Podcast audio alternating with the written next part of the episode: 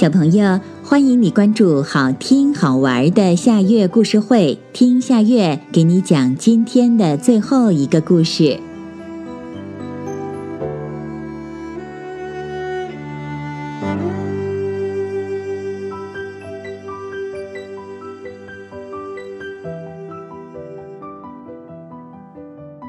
半途而废的小猴子。在一个茂密的大森林里，住着许多的小动物，它们既是好朋友，又是邻居。春天到了，正是学习的大好时机，大家都努力地学一门技艺，参加一年一度的动物技艺大赛。这时，顽皮的小猴子还不知道自己该学什么，就想去请教小兔姐姐。于是，他跳到树上，攀住树枝，游到了小兔家的窗口。只见小兔正在专心致志、聚精会神地练习写作文。小猴想：写作文谁不会呀？我为什么不能写呢？想到这儿，小猴赶紧跑回家，开始练习写作文。可是小猴生字掌握的不好，所以写作文的时候光在查字典了。他觉得很麻烦，就不学作文了。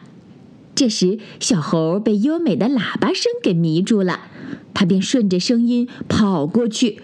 只见小熊正在入迷地吹一首首优美动听的曲子。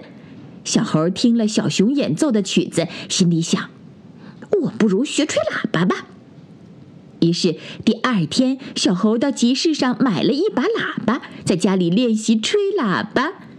一天、两天、三天过去了，小猴吹肿了嗓子，疼得不得了，就决心再也不练吹喇叭了。正在小猴不知道学什么的时候，他忽然看见梅花鹿正在练长跑。小猴想：“我天生爱动，不如练长跑吧。”小猴说：“干就干。”第二天一大早，小猴就早早的起来练长跑。就这样一直过了三天，小猴的腿肿了起来，还磨破了脚。这时的小猴再也不想学习了。时间过得可真快，这不又到了一年一度的动物记忆大赛了。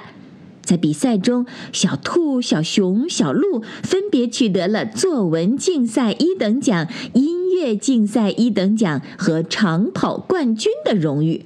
可是小猴却什么都没有。